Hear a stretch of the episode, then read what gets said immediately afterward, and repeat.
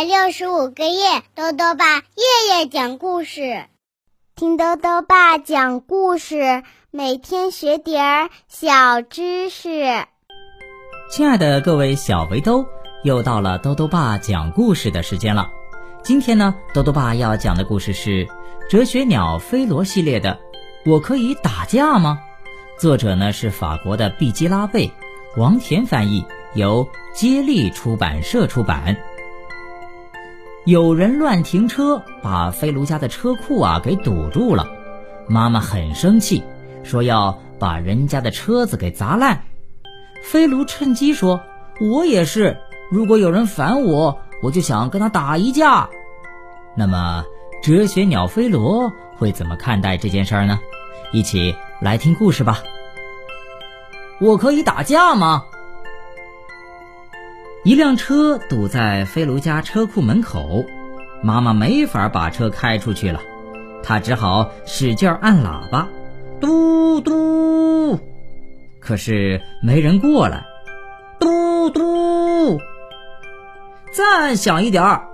飞卢坐在汽车后座上，大声说：“唉，我们和牙医约好了，这下要迟到了。”妈妈很气恼。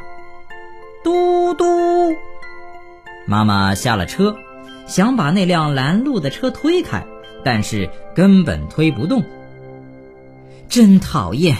要是那个乱停车的笨蛋这会儿回来，我我……妈妈没说完，重新坐到车里，更加使劲儿的按汽车喇叭。太过分了！我要把他的车给砸烂！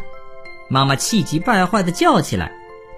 对我也是，我要把马克西姆的眼睛给砸烂！飞卢同样生气的尖叫了一声。妈妈突然不按喇叭了，停了下来，转过头来看着飞卢。哦，这可不行，我的小飞卢，你听我说。哎呀呀，又来了！听到这句“你听我说”，妈妈立刻变得一脸沉重。飞卢一点儿也不喜欢。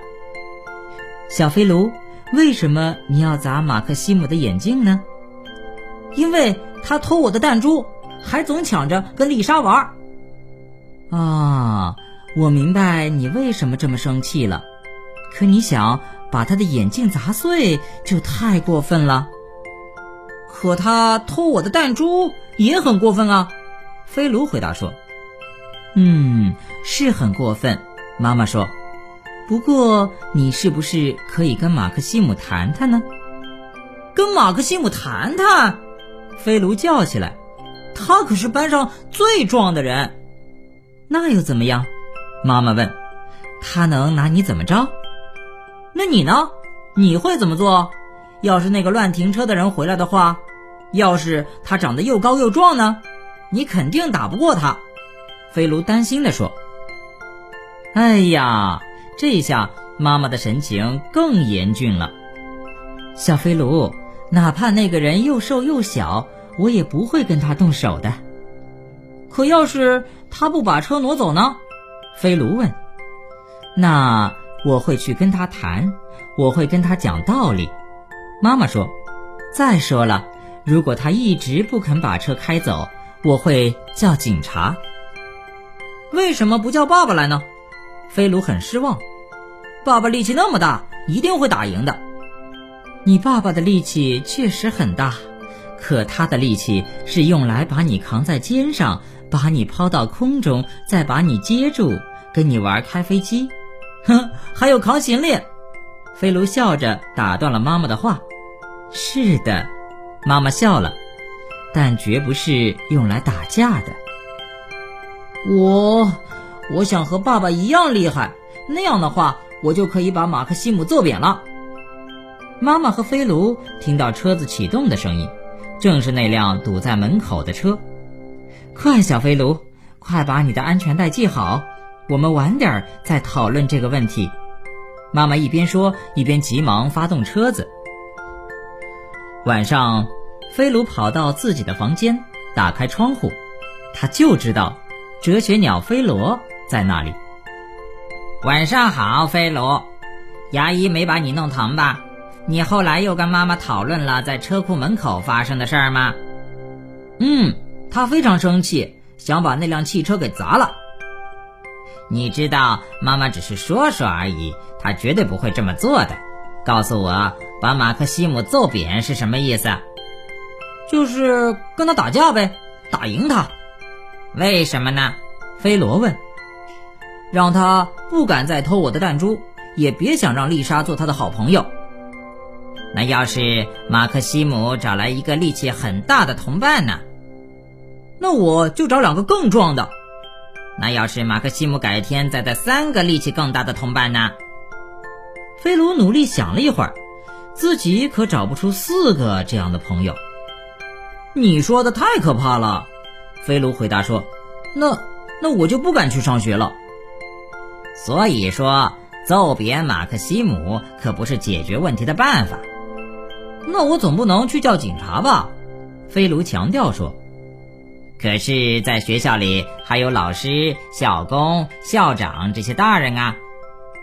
如果我告诉校长，别人会笑话我的，他们会说我爱打小报告。那你就准备一直这样受欺负吗？飞罗问。飞卢心想。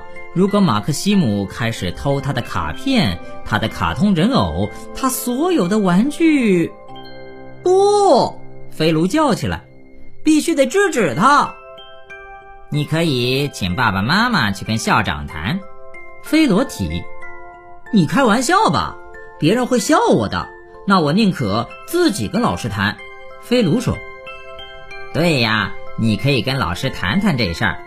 并请老师不要责骂马克西姆，菲罗说：“老师肯定会想办法帮助你，让你和马克西姆也好好谈一谈，找出解决问题的办法。”话是这么说，可还是太难了。我根本不想和马克西姆谈，还是忍不住想给他一拳吗？哦，菲卢，你知道这不是好办法，打架只会让问题变得更糟。只有谈话才能成功解决问题，你知道吗？控制自己不打架也是一种勇气呢。